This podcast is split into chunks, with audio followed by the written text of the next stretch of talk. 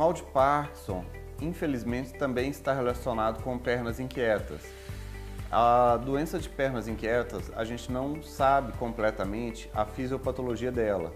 Ela é uma doença que a pessoa tem uma urgência de movimentar as pernas, ou às vezes até o braço e outra parte do corpo, especialmente quando está perto da hora de dormir, quando a pessoa começa a relaxar para querer dormir, sente uma urgência, um incômodo na perna, que ela tem a necessidade de mexer as pernas, de movimentar a perna para aliviar esse incômodo, para conseguir conseguir relaxar e ter esse, é, o alívio de, é, desse incômodo.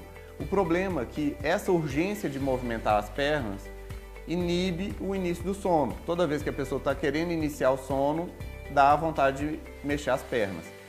E isso acontece muito na doença de Parkinson, porque essa doença de síndrome das pernas inquietas também está correlacionada com a via dopaminérgica, que é a via que está alterada na doença de Parkinson. E uma das formas de tratar a pernas inquietas é com um dos medicamentos para Parkinson, agonista dopaminérgico, seja como Prampexol ou a rotigotina ou outros. E também excluindo outros fatores que possam desencadear.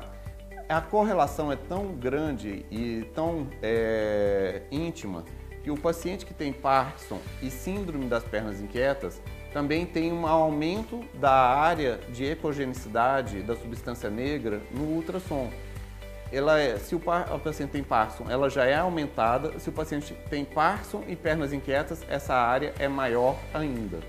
Se você gostou do nosso vídeo, se inscreva no nosso canal, dê o like, deixe os seus comentários e compartilhe nossos vídeos, pois conhecimento quanto mais difundido, melhor para todos.